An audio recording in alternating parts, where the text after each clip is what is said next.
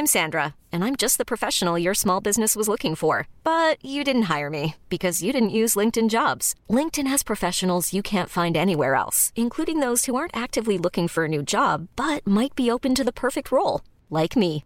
In a given month, over 70% of LinkedIn users don't visit other leading job sites. So if you're not looking on LinkedIn, you'll miss out on great candidates like Sandra. Start hiring professionals like a professional. Post your free job on linkedin.com/achieve today. Tenemos un invitado. El invitado del, del día de hoy lo tenemos vía telefónica. Le agradecemos muchísimo al diputado Jorge Luis Preciado Rodríguez. Antes, Fernando nos va a dar una pequeña semblanza para que sepamos quién es el diputado Jorge Luis Preciado Rodríguez. Nombre este diputado, hoy diputado federal, ha sido senador, ha sido diputado local en su estado, muy controvertido. Ha sido cuando se sacó, ustedes recordarán la rifa del Tigre, cuando lo hicieron coordinador del grupo parlamentario en el Senado de la República. Y bueno, pues hasta mariachis llegó al Senado, ¿no? Diputado, candidato. ¿cómo está? Muy buenas noches. Muchísimas gracias por aceptar la llamada de Hablando Fuerte con Pedro Aces. Bien y de buenas. ¿Ustedes cómo están? Muy bien, muy contentos de escucharlo. Algo que le faltó a Fernando decir es que usted actualmente es el presidente de la Comisión de Régimen, Reglamentos y Prácticas Parlamentarias e integrante de la Comisión de Asuntos Migratorios y de Derechos Humanos. Diputado. Hombre, ni lo di. No, bueno, Oye, ¿qué ni lo trabajo digas, tiene, porque- oiga, eh? Oiga, no, luego dicen el, el cargo dura tres años, la vergüenza toda la vida. Así que no crea que, no crea que es como para andar presumiendo. Yo creo que sí, Pero porque bueno. la chamba que tienen es durísima. Oiga, y a propósito de esta presidencia, diputado, ¿cómo, Sí. ¿cómo está usted trabajando durísimo para mejorar la operación de este Congreso? Bueno, yo creo que el Congreso tiene que actualizarse en función de los nuevos tiempos que estamos viviendo. Ya el- ese Congreso donde iban los diputados de un mismo partido y levantaban la mano Exacto. y hacían lo que el presidente quería, fuera bueno, fuera malo, pues tiene que cambiar. Y Yo creo que debemos de adaptarnos y debemos hacer una nueva ley y un nuevo reglamento. Hay que recordar que el reglamento de la Cámara de Diputados data de 1934, imagínense. Entonces, eh, Tiene chamba, que- diputado. Sí, necesita una, una actualizadita, ¿verdad? Pero bueno, la realidad es que sí necesitamos eh, adecuar las nuevas reglas de la Cámara porque de alguna manera hoy casi todos los procesos que se llevan a cabo en las cámaras, tanto en el Senado como en la Cámara de Diputados, pues son corto, contro- controvertibles. Es decir, si el procedimiento no se apega concretamente a la ley, lo que llega a suceder es que este, esa ley o esa aprobación que se lleva a cabo puede llegar a la Suprema Corte de Justicia por falta de- al procedimiento y echarse abajo. Entonces, en ese sentido, estamos adecuando la ley, pero también estamos adecuando varias reglas. En primer lugar, pues, el código de ética de los de los diputados, Muy importante. que es necesario, este, pues también regular la vida de lo de la cámara, pero no solo adentro, sino también afuera. Es importante que este que las personas eh, que la imagen del diputado cambie, ya ese diputado charolero que andaba brincándose el torito, que andaba metiéndose a lugares que no, querri- queriendo clausurar otros lugares. Yo creo que esa imagen tiene que terminar y, y, al, y al final del día pues son representantes de los ciudadanos y deben de dar una, una muy buena imagen. Entonces sí creo que vale la pena eh, modificar la ley orgánica de la Cámara de Diputados pues para poder organizar eh, de mejor manera no solo los trabajos, sino también la vida interna y también el comportamiento de los diputados dentro de la propia Cámara, porque pues nos encontramos con cada cosa allá adentro, desde una mentada de madre hasta eh, diputados que se quieren agarrar a golpes de manera ridícula. Diputado, te habla el gran Mamucas, como decimos aquí en Hablando Fuerte y Claro. Oye, ¿cuál es el tema más álgido que está en este momento en Cámara, que lo estás palpando desde ahí, desde el Congreso? Mira, este, el, bueno, hay varios, ¿no? Puedo, puedo comentarte de por lo menos dos. Mira, aquí tienes este, por lo menos dos. Eh, uno, obviamente, es el presupuesto. Estamos con el paquete económico a todo lo que da. Como tú sabes, la Constitución nos pone un término, tanto al presidente para presentarlo, conforme al 79 constitucional, que eh, debe presentarlo máximo a más tardar el 8 de septiembre y a las cámaras para aprobarlo a más tardar el 15 de noviembre. Entonces, obviamente hay un gran debate porque se tiene que aprobar la ley de ingresos, hay, hay reformas que no compartimos eh, los grupos parlamentarios con el quien está gobernando y por supuesto pues eso nos va a generar un debate importante al interior de la Cámara, ¿no? Entonces, y después viene eh, la aprobación del presupuesto de egresos de la federación, mejor conocido como el mentado PEF, en el que eh, pues se distribuyen los recursos que se recaban en todo el país y en función pues de esos, esos recursos este es como el país va a funcionar el próximo año. Entonces, en ese sentido, eh, hay quienes sostenemos que debe haber un, más recursos para eh, promoción eh, turística, proyectos productivos, desarrollo económico, y hay quien considera que los recursos pues deben de entregarse de manera directa a las personas a través de programas sociales. Entonces, pues ahí está el debate. Por supuesto, tenemos varias iniciativas muy controvertidas, entre ellas la aprobación del uso lúdico de la cannabis, marihuana o mota, como le quieras decir. Un gran tema, por cierto, ¿eh? Sí, por supuesto, porque, por ejemplo, hay quienes sostenemos que no es posible que en Estados Unidos sea ya un gran negocio en tres estados, lo puedas comprar en una tienda, lo puedas vender, lo puedas cultivar, se conviertan en empresarios quienes producen marihuana, le pagan una gran cantidad de impuestos al Estado y mientras allá es un gran negocio, aquí estamos metiendo a campesinos a la cárcel, a consumidores que traen más de 5 gramos, como lo establece el Código Penal Federal, eh, los metemos a la cárcel.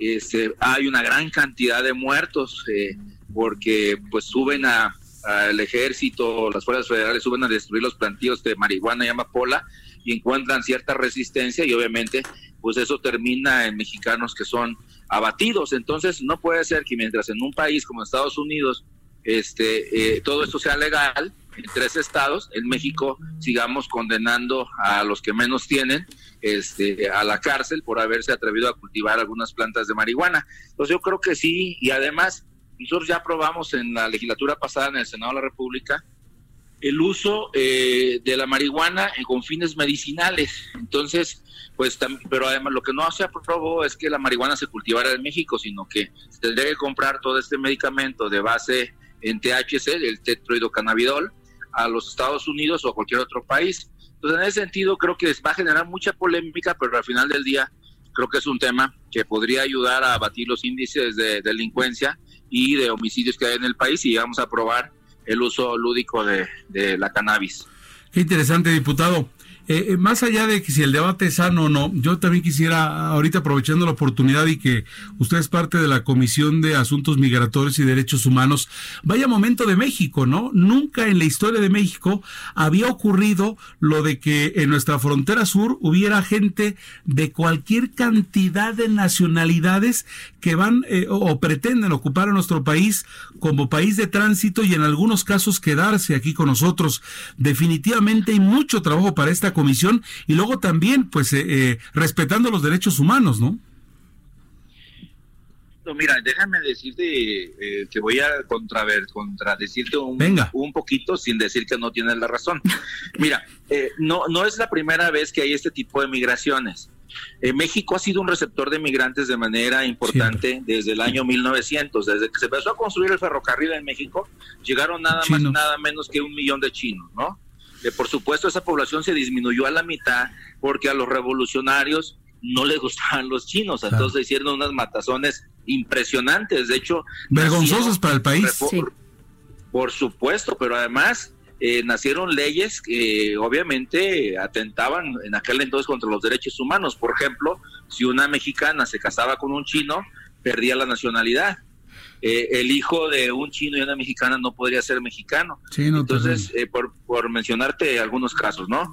Pero después vino la migración eh, española, por supuesto, más de 70 mil españoles por la guerra civil. a México, por la guerra civil, cuando el golpe de Estado de Franco, y posteriormente viene la Segunda Guerra Mundial, y en la Segunda Guerra Mundial aquí recibimos 7 mil japoneses, 5 mil alemanes, más de 15 mil italianos, entonces, por supuesto, y después viene todo el movimiento eh, de golpes de Estado en América En los 70 chilenos, argentinos. Chilenos, argentinos, uruguayos y por supuesto guatemaltecos. Nada más de Guatemala emigraron más de 200 mil y salvadoreños más de 100 mil. Entonces, México siempre se ha caracterizado por tres cosas. La primera, por recibir a nuestros hermanos latinoamericanos. Dos, por respetar sus derechos humanos. Y tres, por ser un país de libre tránsito hacia los Estados Unidos. Si alguien los tiene que parar, pues que lo paren los norteamericanos. Pero ahora, ahora, perdóname un dato. Ahora hay del Congo, de Sudán, de Marruecos, hay rusos. Eso es lo que nos, nos referíamos también. Y está habiendo una gran crisis. Sí, por supuesto. De ahí Haití. Pero la migración es un fenómeno que hay en todo el mundo. Es decir, eh, tengo un libro que habla sobre las migraciones, inclusive la, la, más, la migración más grande que hay en el país es la migración interna. Cada año se mueve más de medio millón de personas de un estado a otro, de una localidad a otro, del campo a la ciudad eh, por, o por violencia, o por narcotráfico, o por falta de empleo. O por, o por, entonces, realmente creo que tenemos una migración interna muy fuerte y mala externa. ¿Qué fue lo que pasó y qué es lo que nos tiene en este momento en, una crisis? Que cuando inicia este sexenio, el presidente de la República eh, dejó o permitió que las personas que venían en ciertas caravanas organizadas por quién sabe quién, pues llegaran al país y pudieran transitar por el país. Obviamente cuando llegan 5 mil, pues no tienes ningún problema, porque llegan a la frontera 5 mil de centroamericanos. El problema es cuando ya tienes 300 mil o medio millón, pues obviamente es claro que el, gobierno norteamericano levantó la voz y amenazó con los aranceles si México no hacía su tarea de proteger su frontera sur. Entonces, bueno, ahí creo que se tuvo que llegar a una negociación y lamentablemente para algunos esta negociación pues no fue la más adecuada, pero para otros creo que fue una solución para que no se impusieran aranceles a nuestro país. Tenemos un gran trabajo en la Comisión de Derechos Humanos y por supuesto en la Comisión de Migración, pero pues también todavía tenemos la otra parte que hay que resolver, que es la deportación de mexicanos por parte de Donald Trump a nuestro país y por supuesto problemas inherentes a esa deportación pues son el, tema de los niños emigrantes, los niños que se quedan allá, cuya nacionalidad es norteamericana y el gobierno no los quiere devolver. Tenemos más de 5 mil casos de ese tipo de niños. Entonces, realmente, pues sí, son temas en los que la Cámara se ve envuelta, pero principalmente pues el Senado de la República que maneja la política internacional y por supuesto la Cancillería que tiene que ir resolviendo tanto el tema de migración interna como el tema, perdón, el tema de migración centroamericana a México como de mexicanos hacia los Estados Unidos. Queremos eh, platicar con usted porque este programa está dirigido a los trabajadores mexicanos y como usted bien sabe, diputado, muchas veces el lenguaje parlamentario no es muy accesible para toda la población. No sé si esté usted de acuerdo. Ah, sí, totalmente de acuerdo. No, este, de pronto los diputados decimos muchas chingaderas y no las... Bravo. Por eso yo le quería preguntar. ¿En qué? decimos en lenguaje humano y más cuando son abogados. Oiga, sí. Estoy totalmente de acuerdo con usted. Pero de todos modos, el, lenguaje parlamentario es muy complicado para mucha gente. Eh, los trabajadores mexicanos, para, ¿por qué es importante para los trabajadores mexicanos el quehacer legislativo? No, pues es muy sencillo. La realidad es que todas las relaciones eh, obrero-patronales se rigen por una ley, que es la Ley Federal del Trabajo, y por supuesto por el, ah, por el artículo 123 constitucional, apartado A y B. Entonces, realmente, eh, si la Cámara toma una decisión u otra, pues es claro que eh, afecta a cualquier trabajador en un escenario o en otro. Y digo, puedo poner cualquier cantidad de ejemplos, ¿no? Este, reforma laboral hasta, mm, bueno, voy a poner la desaparición de las juntas de conciliación y arbitraje, ¿no? Que ahora las va a asumir el Poder Judicial, hasta, eh, por ejemplo, cuando despedían a una persona y se iba a juicio, eh, los abogados en lugar de resolver el problema lo prolongaban lo más posible para acumular la mayor cantidad de salarios caídos y cobrar más en lugar de acelerar los juicios. Entonces ahora con la modificación, pues eh, los salarios caídos se contabilizan en un año y, ya después baja un porcentaje. Entonces todo el mundo busca que se resuelva a la brevedad. Creo que eh, podemos pero no en la reforma en materia laboral, pero lo que sí es eh, estamos perdiendo la señal. A ver, permítanos un momentito, diputado. Estamos perdiéndolo. Eh, ¿Ahí nos escucha usted? Ah, creo que lo, lo perdimos. Sí, entraba como otra llamada, ¿no? Por ahí. Sí, tenemos, tenemos ahí un tema técnico. Esto de la tecnología a veces falla, ¿no? Cuando más están dando datos interesantes aquí. Pero pues seguimos hablando fuerte, ¿no? hay, que, recordar que el, que el, diputado... Ya lo tenemos otra vez. ¿El diputado nos escucha? Bueno, ahora sí. Ya no te muevas, diputado. No, estoy sentado. Lo que pasa es que se me acabó el saldo con esa. Ah, ya entendemos todo, perfecto. qué, bueno que no el comercial. Tuve que ir a la tienda de conveniencia aquí a ponerle 20 pesos, pero ya estamos. Ay, qué bueno que fue tan rápido, diputado. Le agradecemos. en la línea. Nos estaba contando en qué tenemos que fijarnos los trabajadores mexicanos en el quehacer legislativo para nosotros cuidar también eh, todo lo que significa y que nos puede impactar como, como trabajadores. Bueno, la, la, realidad es que todas las reformas impactan a todos los ciudadanos, todos los mexicanos, no solo a los trabajadores. Cualquier tipo de reforma, por ejemplo, ahorita hablando del celular, por ejemplo, te pongo un caso. Sí. Cuando hicimos la reforma en telecomunicaciones, la gente ya no lo recuerda, pero antes te cobraban, o si tú recibías una llamada, también pagabas, ¿me explico? Ah, Por consultar tu saldo también pagabas. Si no te acababas tu uh, tarjeta en tres meses, eh, te la quitaban.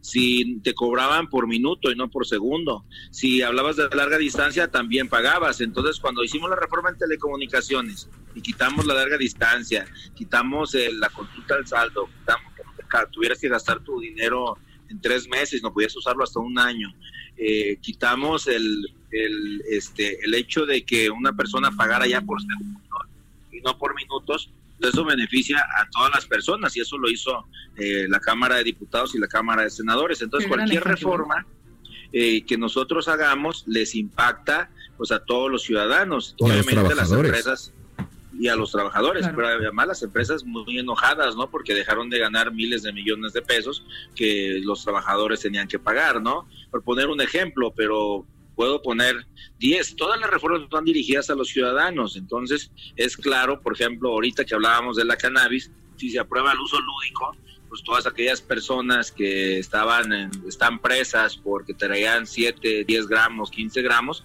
pues tendrán que salir libres, ¿me explico? Y eso beneficiaría por lo menos a unas eh, 7 mil, 8 mil personas que hoy están en la cárcel. Entonces, este, pues realmente eh, cualquier acción que se tome en la Cámara de Diputados o en la Cámara de Senadores, al final del día impacta la vida eh, de, todo lo, de todos los ciudadanos, ¿no?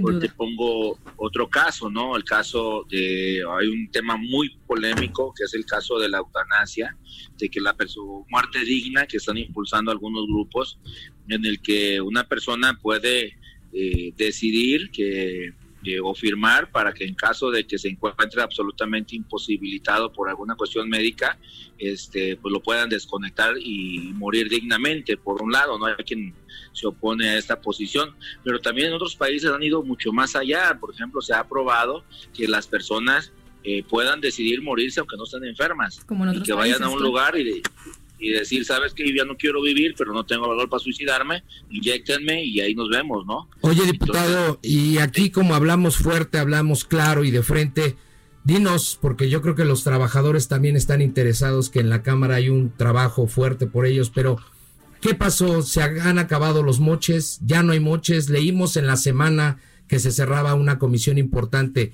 Eso es lo que también el trabajador quiere escuchar, que realmente se ha acabado esta situación de los famosos moches. ¿Tú qué estás haciendo por lo, en ese tema? Mira, yo he sido diputado cuatro veces y he sido senador, he estado en seis legislaturas y afortunadamente nosotros nunca nos han señalado absolutamente ningún tema como este.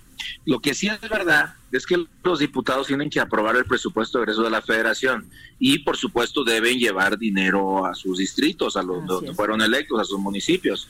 Y obviamente lo que nosotros decíamos, no por castigar a, algunos malos diputados, pues tengan que castigar a los municipios y a los gobiernos de los estados, porque al final del día los municipios y los estados aportan el dinero que reparte la federación.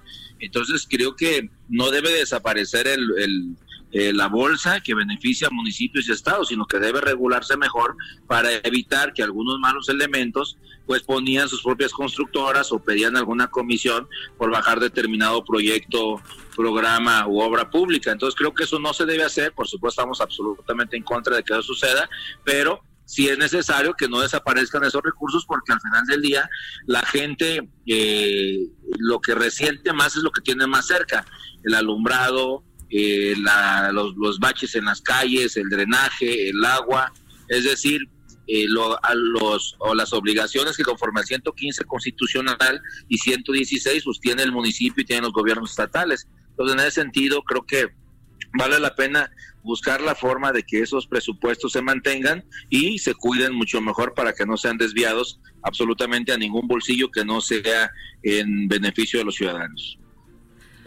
Carlos, Carlos Saavedra, nuestro colaborador, le quiere hacer una pregunta, diputado. Hola, diputado, ¿cómo está? Habla Carlos Saavedra, qué gusto saludarlo. Soy casado, Carlos. Qué bueno que lo aclaró rapidísimo. Bueno, entonces le hago la pregunta. Eh, ¿cómo, ve usted la, reforma laboral considerando que es un gran paso de, esta legislatura en la, en la, cual usted está y que hay todavía resistencias a la modernidad y a la libertad sindical? ¿Cómo usted ve eso y pensando en cómo la CATEM sí está comprometida, sí está dando los pasos. ¿Cómo, cómo usted ve la reforma laboral y cómo se está dando este proceso? Mira, mi, posición a lo mejor va a ser poco objetiva porque yo soy de la CATEM. Entonces, ah, eso era todo. Ok, perfecto. Ya. Bueno, es la respuesta y, no, y, no, de ahorita. Eso era, no de ahorita. la respuesta. Pero, pero déjame decirte dos cosas. Yo creo que debe existir la libertad sindical, la democracia sindical y sobre todo debe estar por encima de los líderes sindicales, pues el derecho a los trabajadores a elegirlos y a tener los beneficios que les puede otorgar el estar afiliados a una organización. Ahora, que, que hablar de si una reforma es buena o es mala, este, fíjate que lo, que lo que hace uno comúnmente ya como legislador de muchos años, yo llevo 18 años de legislador, pues es esperar un poco, ¿no? Porque de pronto hacemos reformas que parecen la panacea y que van a resolver eh, la problemática del mundo, y resulta que en su implementación al año, a los dos años, te das cuenta que no fue lo que se prometió. Entonces yo creo que lo que hace la OCDE a nivel global es cada dos años revisa las reformas que se hacen en los congresos y si y obviamente evalúan si el resultado que esperaban eh, fue el correcto o se tiene que volver a modificar esa, esa, esa ley para ajustarla a una nueva realidad. Entonces yo creo que vamos bien, pero hay que esperar un poco para poder evaluar correctamente. De acuerdo, si me permite, diputado, tenemos algunas preguntas de nuestra audiencia y una de ellas es que dice, diputado, hay un cierto sector de la opinión pública que considera la migración como una amenaza a las fuentes de empleo mexicanas. ¿Cuál es su opinión, por favor? Bueno, ese es una, eso es un sentimiento no de, de los mexicanos, un sentimiento a nivel global. O sea, la, migración siempre ha sido, cuando se ve desde el aspecto negativo, pues obviamente usted imagínese un millón de, de árabes y africanos moviéndose hacia Europa, con, pudiendo trabajar hasta por menos de la mitad de lo que gana un ciudadano europeo, pues claro que los europeos lo ven como una amenaza eh, grave, ¿no? Los ingleses ya se quieren salir este, de, la comunidad económica europea a través del Brexit, precisamente porque ven ese riesgo de dejar pasar ciudadanos africanos o árabes hacia sus territorios. Pues no se vaya tan lejos, en Estados Unidos ese es el tema con la migración latina. Exacto, eso es la parte que iba. En Estados Unidos, pues, la, campaña de Trump fue los mexicanos llegan y nos quitan nuestros empleos, cuando realmente los empleos que hacemos nosotros allá, pues no los hacen ellos, ¿no? Y te hablo como migrante. Yo estuve siete años de mojado en los Estados Unidos y jamás vi, Sí, y jamás vi que alguien me compitiera por ir a cortar uva o por lavar platos en el IHOP. O sea, realmente, este, sí nos van a ver como una amenaza y como muchos mexicanos también van a ver como una amenaza la migración centroamericana pensando que nos van a quitar los empleos en México. Entonces, el, la migración es un fenómeno global. Entonces eso no ni se va a detener ni se va a parar. Lo importante es que veamos con qué reglas vamos a jugar, qué derechos les vamos a respetar, cómo los vamos a recibir y por supuesto una forma digna de tratarlos cuando son detenidos y en ocasiones hasta devueltos a sus países, ¿no? Qué interesante, qué interesantes reflexiones hace usted en, relación a esto de la migración y la parte laboral, ¿no? Porque este, en lugar de ver, y, como dice, es un fenómeno que existe a nivel global, en lugar de ver que, que eh, en cualquier parte del mundo una migración enriquece a esa sociedad, lo estamos viendo como una competencia, pero nuestros paisanos se van a Estados Unidos y llegan extranjeros a nuestras tierras y, y este asunto del, del trabajo, pues siempre estará en el debate. Eh, señor eh, diputado apreciado, pues para, para concluir, yo como trabajador de a pie que tengo el salario mínimo mexicano, ¿me puedo, puedo confiar en los diputados que están en este momento y, y pensar que están trabajando para que yo mejore mis condiciones? Bueno, yo creo que ahora sí que por sus hechos los conoceréis, dice la Biblia, ¿no? Este, yo creo que en primer lugar, la base de que alguien, un, un funcionario haga un buen trabajo, pues no es confiarle, sino eh, vigilarlo y, perseguirlo y señalarlo y estar atentos de que va a cumplir con lo que se comprometió en la campaña electoral y lo que le dijo a los ciudadanos que iba a hacer. Yo lo que diría a los trabajadores es que estén muy al pendientes de sus diputados, de sus senadores, de sus gobernadores, de sus alcaldes. Que les exijan. El propio presidente de la República y exijan que dé resultado al que se comprometieron cuando andaban en campaña, porque es muy fácil andar en campaña y prometer y luego llegar y olvidarse de las promesas. Entonces, creo que sí vale la pena estar muy al pendientes. Yo les digo, lo diría lo contrario, no les confíen nada, vigílenlos y en su caso señálenlos y exíjanles que cumplan, porque al final del día el salario del diputado, del senador, del gobernador, pues lo acaba pagando el trabajador. Entonces, yo creo que vale la pena que no les quitemos el ojo y, este, y estemos muy atentos a que cumplan con su trabajo. Diputado, muchísimas gracias por habernos acompañado. Eh, de verdad le apreciamos muchísimo su tiempo, sus reflexiones y esperamos pronto tenerlo por acá en vivo en la cabina de Hablando Fuerte. Muchas gracias y buenas noches. Buenas noches, al contrario, un saludo. Carlos, ahí estamos. al rato le paso su teléfono por WhatsApp. Le mando un WhatsApp. que les mande unos mariachis, mi querido diputado. Y de verdad le va a mandar una foto. Tómale una foto, por favor, a Carlos para el diputado, porque si se puso colorado. Oye, tengo cuatro hijos y siete nietos, así que no te preocupes. Bueno, un adoptado más, pues ya. Uno, Ahí tú dirás, mi querido diputado. Uno no es ninguno. Muchas gracias, buenas noches. Buenas noches. Seguimos en Hablando Fuerte.